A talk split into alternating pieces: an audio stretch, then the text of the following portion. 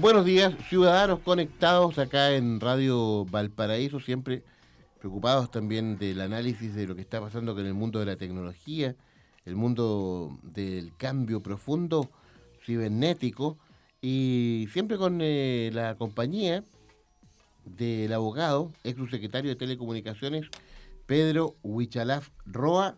Pedro, ¿cómo le va? Muy buenos días, gracias por acompañarnos en el programa. Muy buenos días. Bueno, como lo podrán escuchar, un poquito disfónico. Un poquito. Sí. Ayer estuve en, un lugar como muy frío, entré a un ambiente muy cálido y ahí la ah. voz se me Hay que contracturó. Pero bueno, acá estamos como cada día lunes para comentar algunas noticias, información sobre el tema de tecnología, obviamente. Tecnología, creo que lo habíamos dejado planteado el, lunes pasado, Pedro. Eh, y aquí hay un, hay un tema muy amplio, muy vasto, que es el de los impuestos digitales. Eh, está en plena negociación este tema del cambio tributario, reforma tributaria. Em, y uno de los eh, puntos que aparece ahí como, como distinto en comparación con negociaciones anteriores eh, es este del cobro a estos servicios digitales. En fin, Netflix y otros tantos. Em, y aquí, uno tratando de, de conocer un poco más es una maraña bien compleja porque eh, cómo llegan estos cobros, eh, cómo, cómo se recauda. ¿A quiénes se le eh, aplica? ¿A quiénes se le aplica? En fin, se habla por supuesto que son entidades muchas veces con sede en países europeos. en fin, vamos desglosando este tema que, evidentemente es bastante interesante y de muchísima actualidad, de Pedro. Sí, bueno, mira, primero hay que mencionar que esto está enmarcado dentro de esta discusión de la ley de reforma tributaria. Entonces yo lo llamo, me llama la atención porque esta es como una letra chica, porque es uno de los puntos que está hablando de la reforma tributaria. Y hoy día todos sabemos que la reforma tributaria está bien politizada por el tema de que lo que más se discute en la reforma tributaria es que va a hacer que los más ricos dejen de eh, tributar recursos y se habla casi de 800 millones de dólares anuales que deja de recibir el Estado. Entonces el Estado está buscando otra forma de recaudar dinero. Y ahí es donde aparecen los impuestos digitales. Esto es como para contextualizar un poco el motivo de por qué el Estado está impulsando esta iniciativa. ¿Y qué es lo que está diciendo el Estado? Dice, mira, hay servicios que se prestan en Chile por empresas que incluso no tienen domicilio en Chile y, por, y que están en una suerte de competencia desleal con entidades chilenas que sí pagan impuestos. Por ejemplo, habla de Airbnb, que es esta aplicación que permite arrendar piezas o departamentos. Entonces dice, un hotel paga impuestos. Esta aplicación que gana una comisión por esto no lo hace. Claro, agentes turísticos, que que en Valparaíso hay tantos, por ejemplo. Claro. Entonces, pasa también con Netflix, que es un eh, lugar de entretención. Entonces dice, los cines, si tú vas al cine, pagas una entrada, pagas un impuesto. En cambio, si contratas Netflix en tu casa, no pagan impuesto. Esa es como la símil. La lógica. También habla de Spotify, que es para escuchar música. Entonces dicen, no sé, pues hay medios que pagan por, eh, no sé, a la SCD por escuchar música a la radio. Eh, sucede que la Spotify no paga y después se derivan otras aplicaciones como Uber y como Didi, sin perjuicio de que en esta discusión se les da un tratamiento diferente por su naturaleza. Pero en general ese es el escenario. O sea, el gobierno dijo hay nuevos servicios y hay cosas más elaboradas que probablemente la gente de a pie no los ubica mucho, pero sí se aplican en la industria, como por ejemplo los servicios de almacenamiento en la nube. Por ejemplo, Google o Amazon ofrecen a empresas eh, de tecnología, espacio para almacenar en la nube eh, su archivo.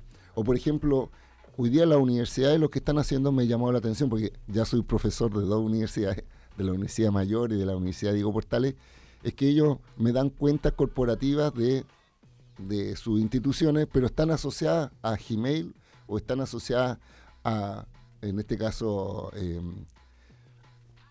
a Microsoft en el sentido de que ellos dan toda la plataforma y uno tiene espacio para guardar documentos, etcétera, etcétera. Entonces, esos servicios también son servicios digitales, a pesar de que las personas de a pie no los contraten mucho. O Dropbox y otras alternativas así que son algunas figuras de respaldo de información. Entonces, al final, eh, en la discusión el gobierno dijo, mira, vamos a recaudar. ¿Por qué? porque, porque son servicios que son ofrecidos en Chile. Entonces la primera pregunta es, ¿a quién se le cobra? Es decir, eh, ¿quién es la empresa o la institución o la figura? Entonces ahí dicen a las empresas extranjeras teniendo o no domicilio en Chile, pero que presten servicio a usuarios finales chilenos. Oiga, pero eh, eh, de inmediato nos metemos en el tema de, a quién se le cobra. ¿Qué otro tipo de empresas hay en esta área? por ejemplo, consulta. hay mucha gente que importa directamente desde el extranjero productos. Eh, qué sé yo, desde China. Eh, hay algunos eh, hay algunos portales que hacen esta pega.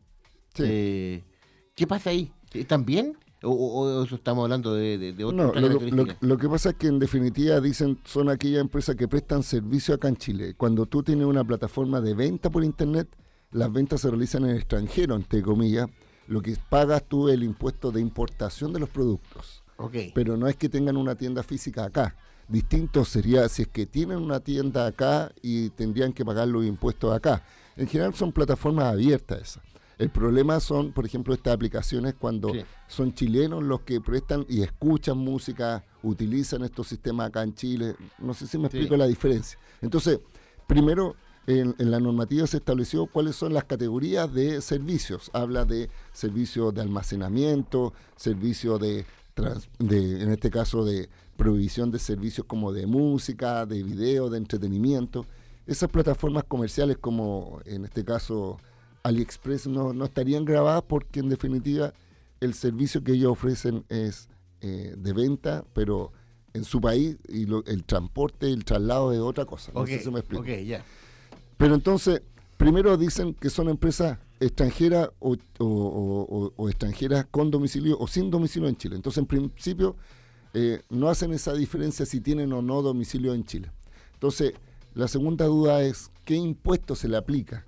¿Por qué? Porque la primera discusión que se veía, en general, las empresas pagan un impuesto, por ejemplo, por las rentas obtenidas, eso es por el impuesto a la renta, es decir, anualmente, si es que tiene una ganancia X, eh, pagan un porcentaje de sus ingresos.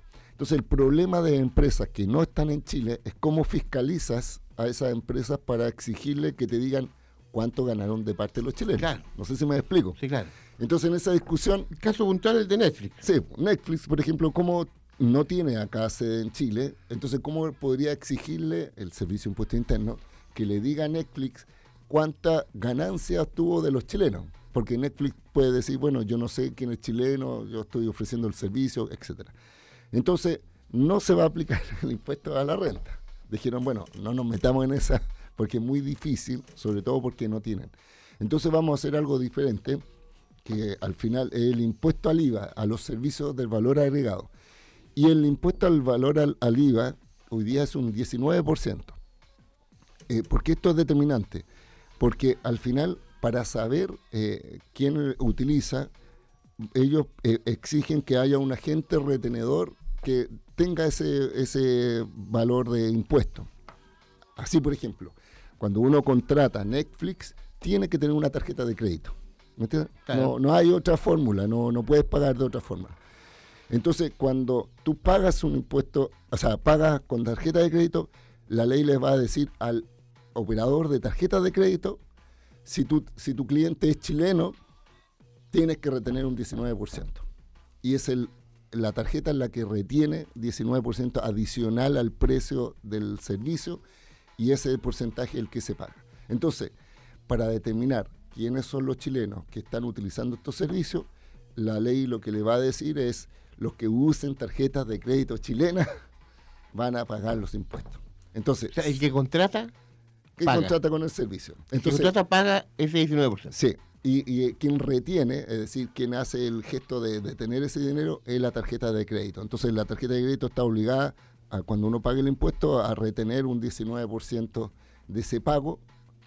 Es como una comisión y le entrega menos 19% al, a Netflix. No sé si me explico. Entonces, la idea es que si tú, por ejemplo, eres un extranjero o un chileno que tiene una tarjeta de crédito de otro país, no se le va a aplicar ese impuesto porque la tarjeta de crédito no es chilena. No sé si me... Esa es la fórmula que están tratando de determinar un poco eh, si eres chileno o no. Además, y aquí está el dilema, porque el, gobierno cuando comenzó esta discusión con esta idea, dijeron vamos a aplicar un 10% de impuestos digitales, no apliquemos el 19%. ¿Por qué?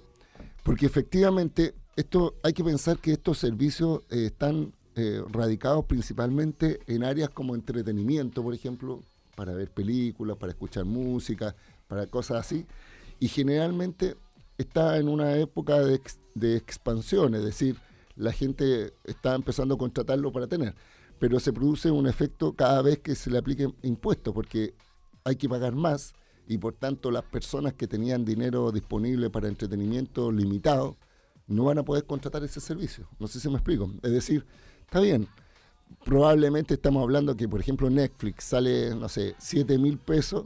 Eh, para una persona de a pie eh, del barrio alto, 7 mil pesos no es nada, pero probablemente para una persona que, trabaja con esfuerzo, que vive en los cerros, 7 mil pesos probablemente es un valor que si tú lo sumas con otros servicios digitales como Netflix y además tienes Spotify y además tiene otro, te suma, no sé si me explico. Entonces, y además le suma el 19% de ese valor, que como es un impuesto al IVA, siempre lo va a pagar el usuario final. No sé si me, explico, porque en la discusión también se, se, preguntaba, pero todas las empresas van a aplicar este, o sea, este impuesto lo van a trasladar al precio final. Entonces me, el ministro de Economía, de, Economía en su momento decía, no, hay empresas que no van a aplicar este recargo al usuario final. Las polainas, perdona que se lo diga. O sea, todos estos impuestos y, sobre todo si están retenidos en las tarjetas de crédito, lo van a pagar las personas que esto. Entonces aquí se producen dos efectos. Un efecto disuasivo en el sentido de que las personas que, querían empezar a utilizar estos servicios, como les suben el precio, no lo van a poder contratar.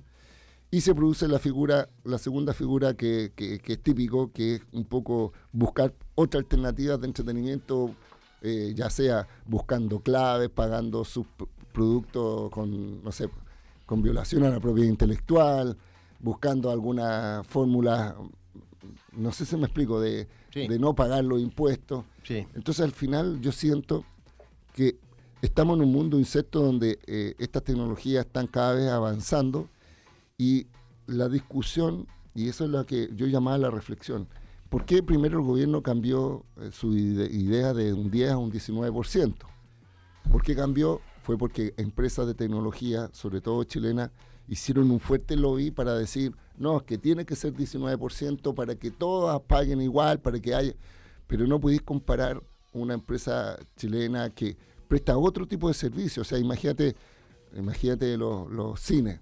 Los cines te cobran, si tú vas al cine, hoy día te cobran el estacionamiento te cobran la entrada, te cobran, no sé, mucho por unas cabritas, por el tiempo, el merchandising. O sea, en el fondo tienen otras fórmulas de ganancia. En cambio, cuando te, facilitan un servicio tan básico como ver una película, tú pagas y lo puedes usar o no usar. Es decir, puedes estar pagando una suscripción que nunca ves las películas o las ves todos los días. Entonces, en el fondo yo siento que la, eh, la reflexión va por ahí. ¿Y qué ha pasado en Europa? el, tiro lo, de Europa, qué interesante. Eh, un, eh, un golpe más, Pedro, para... Los eh, bolsillos de las personas. No, y sobre todo este tema que todos se llenan la, boca. La clase media. Efectivamente. es la que mayoritariamente usa estos servicios, con mucho esfuerzo, tal como tú describías, y que aquí se le pone una, un costo y una traba más. Sí, mira, eh, dentro de la discusión hubo parlamentarios que votaron en contra de esta indicación, a pesar de que la mayoría lo votó a favor. ¿Por qué? Porque se discute más la reforma tributaria más que este punto. No sé si me explico. Es decir, globalizan la discusión y dicen esto está como para añadidura, entonces si se vota la reforma tributaria no se observa. Mi llamado de atención a los parlamentarios, ahora en el Senado, porque está en el Senado, que pongan ojo en este tipo de impuestos, insisto, porque esto va directamente, lo va a pagar el usuario final. Y déjame decirte una cosa, imagínate que Netflix en este momento eh, está actualizando sus precios en Chile. O sea, independiente de la reforma tributaria, Netflix ya dijo, este plan que yo ahora lo voy a subir en un 14% y tienen un plan premium que es como para más, más en, en 4K y para otras televisores, lo voy a subir un 22%. O sea, esa es la actualización de precio. Y súmale a eso un 19% adicional que se va a cobrar si es que sale la, eh, la reforma a este puesto. Entonces, al final de un servicio que tú valorabas y que, insisto, hay gente que eh, necesita espacio por un tema de cultura, de acceso al conocimiento. O sea, yo lo veo desde ese punto de vista. Sí, claro. ¿Por qué razón el Estado es como grabar el impuesto a los libros? O sea, todavía no se entiende por qué los libros tienen que pagar además un, impuesto adicional si es que estamos tratando de favorecer la cultura. Entonces, si estamos hablando de series, de películas, de entretenimiento, de ver, eh, no sé, pues, documentales que tiene Netflix, lo estás sesgando a las personas que van a pagar y que pueden seguir pagando y las personas que no, que se chupen el dedo. No sé, perdóname de la expresión chilena. Entonces, al final, ¿y por qué? Porque hubo una decisión del gobierno de querer recaudar más dinero. ¿Por qué? Porque, y ahí está mi parte más política, porque le quieren rebajar los impuestos a los más ricos. O sea, en vez de continuar con una temática de recaudar dinero por otra vía, lo hacen a través de este incipiente grupo de servicios digitales, que imagínate que en, Chile ya se estaba diciendo en Netflix que hay más de 3 millones de chilenos que tienen Netflix. Y, son los clientes. Entonces imagínate si es que tú compartes tu cuenta de Netflix con una persona, un familiar, y los niños que ven en tu casa, estás impactando una gran cantidad de gente. Eso es lo que se señala. Sí, oye, vamos a ver de inmediato qué pasa en otros países con este tema eh, un tema que está eh, en la palestra, polémico, y que mm, aquí Pedro Huichalaf Roa está tratando de desmenuzar acá en Ciudadanos Conectados a través de Radio Valparaíso. Más que una sintonía, un concepto, Radio Valparaíso. Hoy en Hogar Mejor de Mimbu. Subiendo la calidad de tu vivienda. Con el techo recién arreglado, el amor de Juan y Lucía no tendrá más filtraciones. Desde que puso aislamiento térmico, a doña Silvia no le falta calorcito. Con el programa Hogar Mejor de Mimbu, postula para obtener mejoras en viviendas, eficiencia energética y equipamiento comunitario. Y vive con orgullo el hogar de tu vida. Infórmate en mimbu.cl, Ministerio de Vivienda y Urbanismo, Gobierno de Chile. ONEMI y los municipios de la región de Valparaíso invitan el jueves 5 de septiembre al simulacro de sismo y tsunami a todas las personas que habitan o transitan en el borde costero. ¿Cómo participar? 1. Sirenas de vehículos de emergencia marcarán el inicio. 2. Dirígete a un punto de encuentro. Lleva tu kit de emergencia. 3. Una vez ahí, sigue las instrucciones de la autoridad hasta que se comunique el fin del simulacro. Infórmate en tu municipio o en onemi.cl. Yo me preparo. Chile se prepara. ONEMI, Gobierno de Chile. Bueno, Benjamín está bien. Eh, no hay fractura, pero igual hay que hacer radiografías y administrarle medicamentos. ¡Chu! Es que con la pura consulta y los exámenes, que es cero peso. Ya, pero mi amor, acuérdate que somos de Caja Los Andes. Ahí nos salvamos. Uf, menos mal. Porque sabemos que tu salud no puede esperar. Caja Los Andes y Red Salud se unen para que puedas acceder a descuentos en salud y financiamiento. Consulta sobre tu crédito de salud y úsalo como copago. Más información en cajalosandes.cl. Las cajas de compensación son fiscalizadas por la Superintendencia de Seguridad Social. www.suceso.cl Bomberos te necesita. Hazte socio y colabora con Bomberos de Valparaíso y Viña del Mar por medio de tu boleta de ESBAL. Tan esencial como el agua, tan vital como aportar. Bomberos te necesita.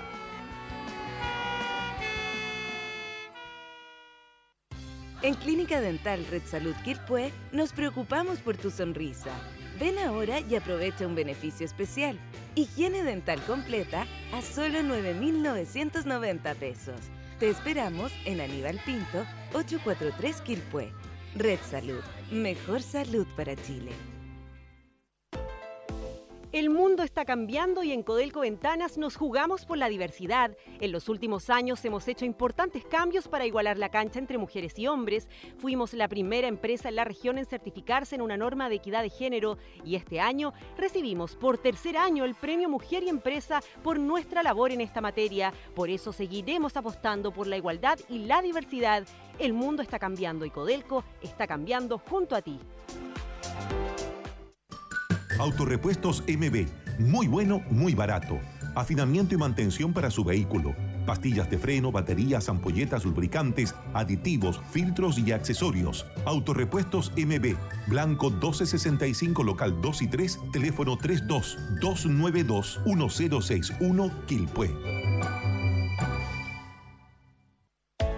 Para que el emprendimiento tenga un buen sustento, se requieren buenas decisiones. La radio es el medio de comunicación más creíble del país y la fuente inagotable de nuevas ideas. En Radio Valparaíso queremos apoyar tu negocio y emprendimiento. Publicita con nosotros. Entra a www.radiovalparaíso.cl o llámanos al 44 202 0082 y consulta las distintas alternativas. Haz de tu negocio el mejor emprendimiento con nosotros en Radio Valparaíso.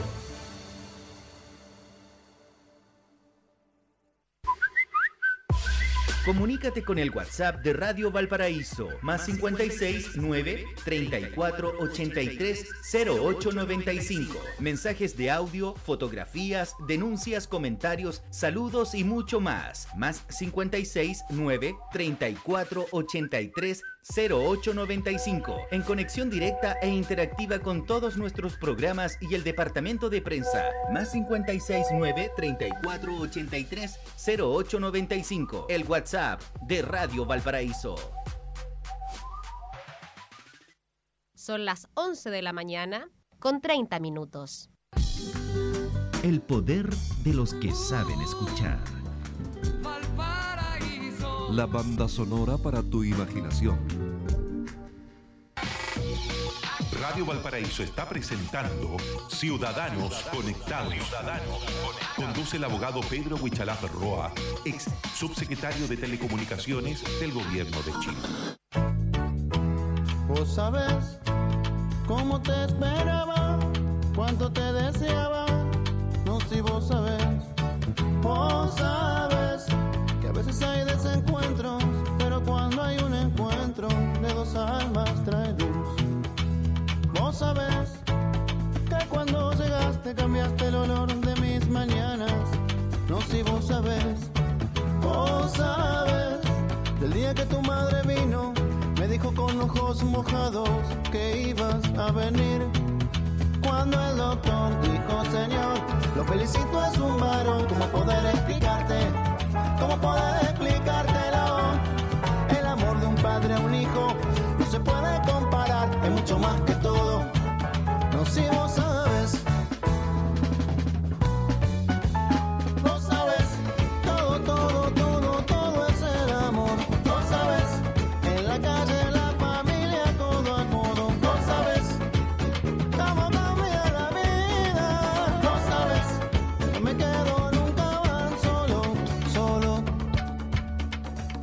observo, de tu madre te mece, y me hace sentir fuerte, mirarte crecer. La emoción que llevo dentro, comparto en este cantar, con los que miran al frente, de noble corazón. Cuando el doctor dijo, Señor, lo felicito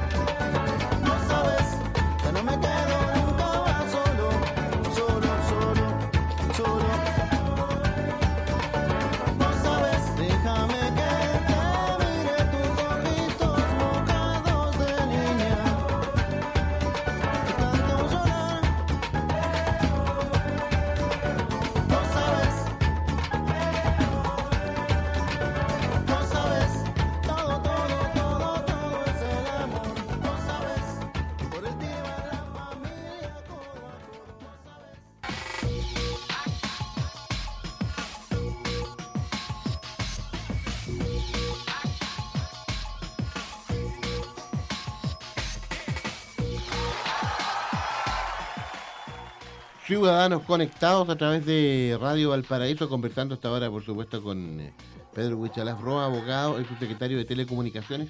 Oiga, eh, antes de meternos qué pasa en otros países eh, respecto de este tema de los impuestos digitales, Pedro, em, ¿qué pasa con estos temas de los alimentos, estas aplicaciones, qué sé yo, Uber Eats, Rappi, pedidos ya?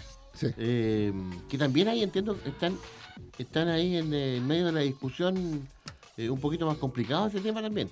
Sí, mira, justamente en ese caso se produce una intermediación en empresas chilenas, es decir, Rapid, eh, Uber, Hit y todas estas aplicaciones trabajan con empresas chilenas, con restaurantes, por ejemplo, con gente de delivery, y ellos hacen el transporte de la mercancía, digámoslo así, hasta acá. Entonces, ¿qué ha pasado? Que esta, esta empresa también van a tener que pagar impuestos. Y hay funcionarios del Servicio de Impuestos Internos, sobre todo fiscalizadores, que han dicho que con la forma en que está redactada hoy día la normativa, habría un doble pago de impuestos por parte de, los, de las personas. Porque primero uno paga ya impuestos en los restaurantes, porque los restaurantes te pagan, te hacen la boleta por el servicio. Por ejemplo, tú ves el, eh, las ventas y te dice, no sé, un completo sale de mil pesos, ya digámoslo, y es con IVA porque te pasan la boleta. Es decir, el completo es más barato, pero te sale mil con el valor del impuesto. Y además ahora te dicen que vas a tener que pagar un 19 adicional por el traslado. Entonces están diciendo otro, otro valor, o sea, son dobles valores adicionales. Cuando en, la lógica, si la, mi- eh, si la empresa no utiliza Rapid y ella es la que te traslada, debería cobrarte el final. No sé si me explico. Entonces aquí hay dos impuestos. Eso es una observación que también llama la atención a los parlamentarios que lo visualizan, porque efectivamente pasaría eso, que la gente al final, cuando uno va al restaurante, va a pagar 10 y cuando va a pedirlo en la casa, está pagando un lujo de pagar 25 porque le va a subir un 19 más los, los pagos que ya realizan como si estuvieran en el restaurante. No sé si me, me explico. Entonces, y además si uno hace la comparativa, y lo invito a la gente, vea hoy día, los precios de delivery son mucho más altos que un producto en, en el restaurante. ¿Y por qué lo hace así el restaurante? Porque tiene que pagar una comisión a Rapid, a Uber, ¿me entiendes? Entonces, imagínate que tiene que cobrar la comisión y además un 19%. Entonces, al final, ¿qué es lo que estamos haciendo? Que estos servicios estén solo en los barrios altos y la gente de a pie que probablemente llega cansada a su casa después de trabajar, que quiere comprar algo para comer, sea prohibitivo porque eh, ya es cara la comida y además va a tener que pagar un valor adicional y un impuesto adicional que va a servir, digamos, no, no tenemos claridad para qué si es que no se define incluso naturaleza de esa recepción. Mercado negro de, va a venir, un- va a venir un, No, mira, va a sí, venir un eso- mercado especial ahí. No, lo que yo estoy diciendo en general es que efectivamente se produce esa figura de que hay sustituciones, es decir, cuando ya los impuestos son muy caros, se buscan alternativas. Por ejemplo, los cigarros, si los cigarros son muy caros, hay gente que compra eh, cigarros de contrabando, son más baratos, pero tienen la particularidad que son no son regulados, son de mala calidad, pero se produce ese mercado. ¿Y por qué? Porque los impuestos, los impuestos suben. Y paradójicamente no suben para la gente que gana más rentas, sino que está grabado a todos los usuarios. Y el problema del IVA es que se le aplica igual a una persona que gana 10 millones de pesos mensuales de una persona que gana 10 mil pesos mensuales, porque en definitiva paga el mismo impuesto. No sé si me explico. No hay diferenciación de riqueza en el IVA, el más desigual de todos. Y el Estado dice, respecto a los servicios de impuestos digitales, le vamos a aplicar el IVA. O sea, no hace ningún tipo de discriminación. Y como yo también te explicaba, otros servicios como Uber o Didi o Cabify eso están, fuera de esto. Están fuera. O sea, el ministro dijo, mira, estos servicios como son de transporte de personas, no se le aplica este impuesto. Esto eh, también demuestra una subcategoría, es decir, el, el gobierno puede hacer esta categoría, y, pero no hizo esta diferenciación respecto a qué tipo de persona contrata los servicios digitales. No sé si me explico. Sí. Entonces, una gran empresa va a pagar exactamente lo mismo en impuestos que una persona que pide una alimentación de la comodidad de su casa. Sí, claro. eh, oiga, eh, bien complejo Eh, No, y veamos, mira, y, difícil este tema de, de- de estos alimentos eh, tipo rápido, sí, perdón. no, eh, yo, quería explicar también qué es lo que está pasando en otras partes del Sí. mundo. Eh, Yo, vamos como, allá. como yo te decía, en Europa, Europa, toda Europa se puso de acuerdo y dijeron, mira, de aquí a fin de año, de este año, vamos a definir hacia dónde va esto. Porque ellos saben el impacto, saben lo que significa. Hay empresas Sí, claro. dentro de la nación que son las que proveen los servicios. Entonces, ellos tuvieron una reflexión más grande, está alineada hacia dónde va, pero a este gobierno le pareció más prudente acelerar eso, anticiparse a esa discusión, no, miri- no mirar lo que hace el, derecho comparado a los otros países que son mucho más desarrollados. ¿Por qué? Porque hay una lógica aspiración a obtener más recursos estatales. Sí.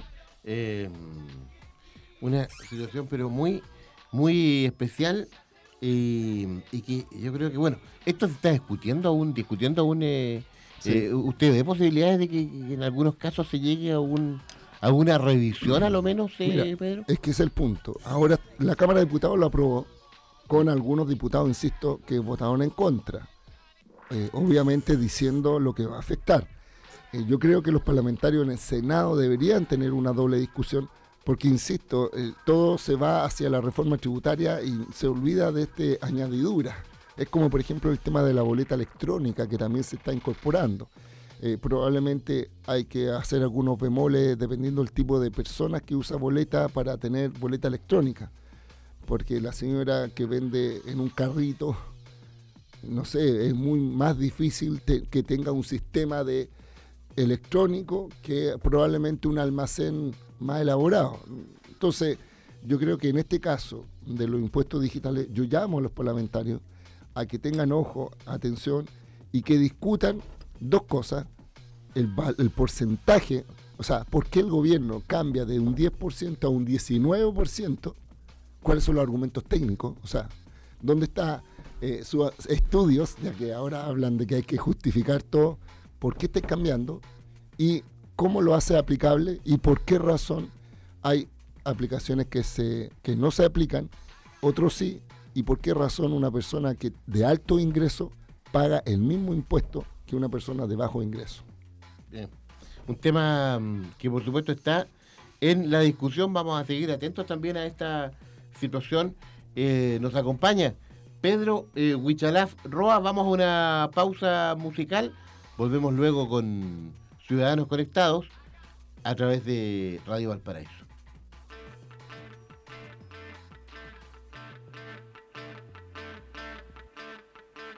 Recuerdo cuando dije que este invierno sería menos frío que el anterior, y aquí estoy congelándome. No es fácil para mí hablar de esto y manosear las mismas palabras de amor que se entregan a cualquiera.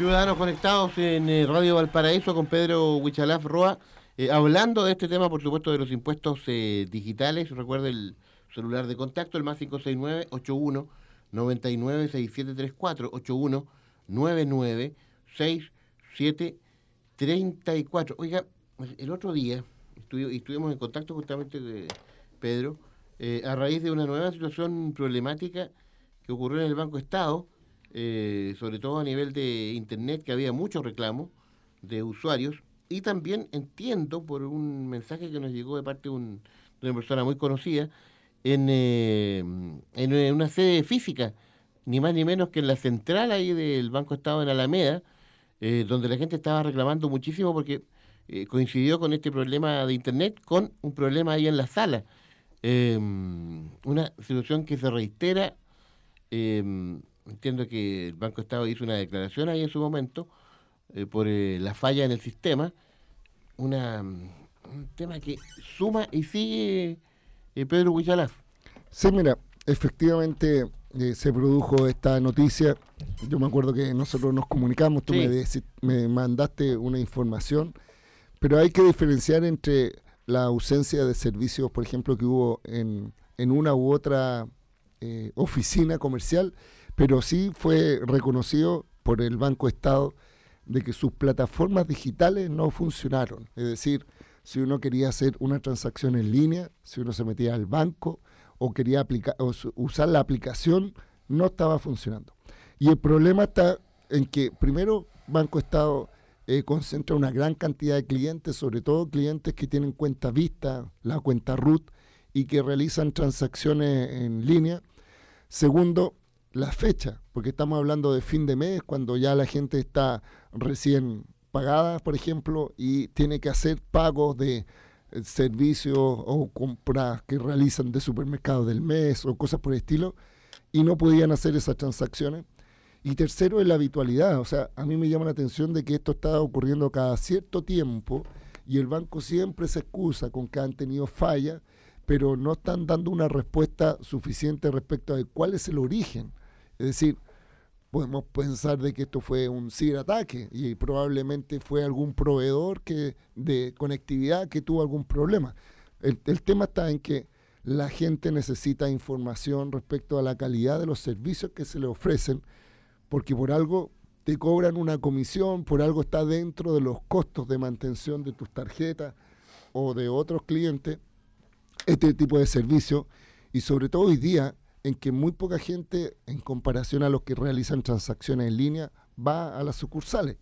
Además, las sucursales tienen horarios, es decir, entre, no sé, las 8 de la mañana y las 2 de la tarde y después Claro. no, no puede hacer nada. Un fin de semana no podría hacer nada. Entonces, los servicios en línea son hoy día cada vez más indispensables. Entonces, ¿qué pasó? Primero, reconocer, o sea, el banco reconoció que tuvo falla, pero no dio explicaciones. No hay ningún tipo de sustitución o indemnización. Y al mismo tiempo me llamó la atención de que la autoridad regulatoria, la que reemplazó a la superintendencia de banco, porque hoy día es una comisión, nada dijo al respecto, o al menos yo no lo vi. Y en tercer lugar, eh, yo creo que los bancos tienen que cuestionarse si tienen proveedores que no les satisfacen la demanda, demanda de, de calidad de, uso, de servicio y obviamente hacer mayores inversiones porque imagínate, esto es un día normal, imagínate si efectivamente hay un ciberataque o alguna situación de calamidad, imagínate que hay un terremoto, la gente empieza al tiro a, querer tener dinero para poder pagar, hacer compras, qué sé yo, y, y si el sistema está caído, es como si esto no existiera.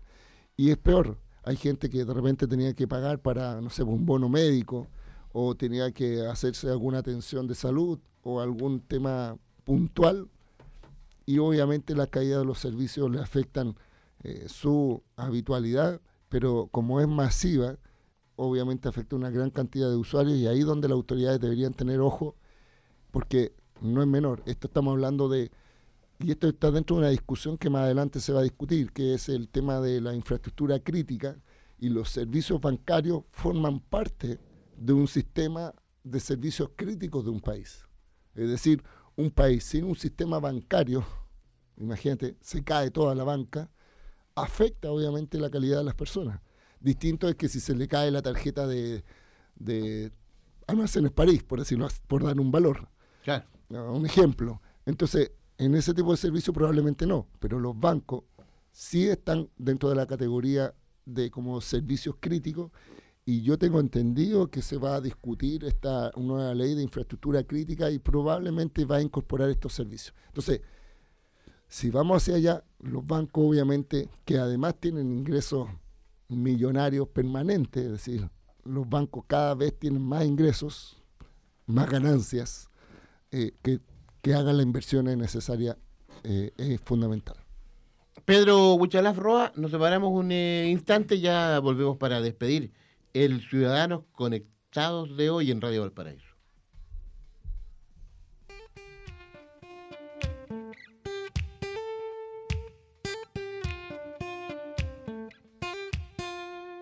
You don't know how you met me, you don't know why you can't turn around and say goodbye. All you know is when I'm with you, I make you free and swim through your veins like a fish in the sea. I'm singing, follow me, everything is alright.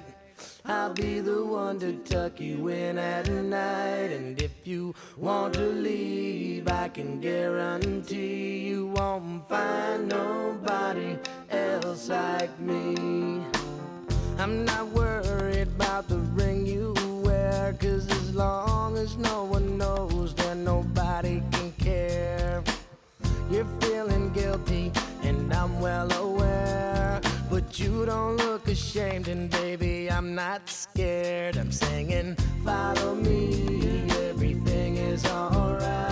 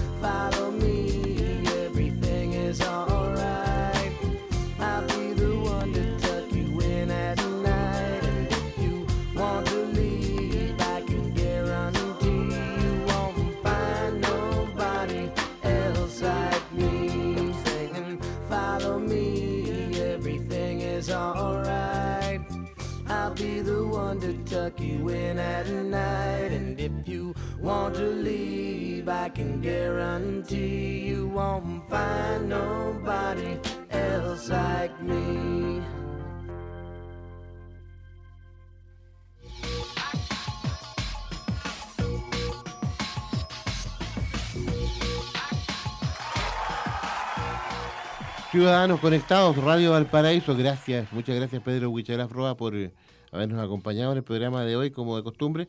Eh, sus señas siempre Sí. valiosas para tomar contacto con las personas.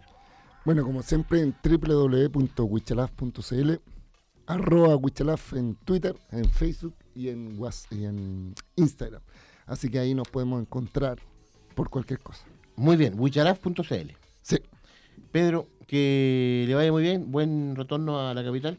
Mucho éxito en todas sus gestiones. ¿eh? y en Muchas gracias. Hasta pronto. Despedimos el programa de hoy. Usted siga en sintonía de Radio Valparaíso. Ya viene Telmo Aguilar con dimensión latinoamericana luego del exitoso concierto de Congreso el pasado fin de semana en el Teatro Municipal de Valparaíso. A las 13 horas, frecuencia informativa central con eh, el equipo que encabeza Camila Olmos del Departamento de Prensa de nuestra emisora. A las 2 de la tarde, somos deportivos al igual que las 20 horas. 18 horas, espiral musical. Gracias a Esteban Barrientos en la sala de control, Camilo González, Rodrigo Fuentes, Vanessa Ramírez, tremendo equipo técnico. Hasta pronto, que esté muy bien, un abrazo. Radio Valparaíso presentó Ciudadanos Conectados, el programa que lo deja al día en todo el mundo de la tecnología y las comunicaciones. Conduce el abogado Pedro Huichalaf Roa, ex subsecretario de Telecomunicaciones del Gobierno de Chile.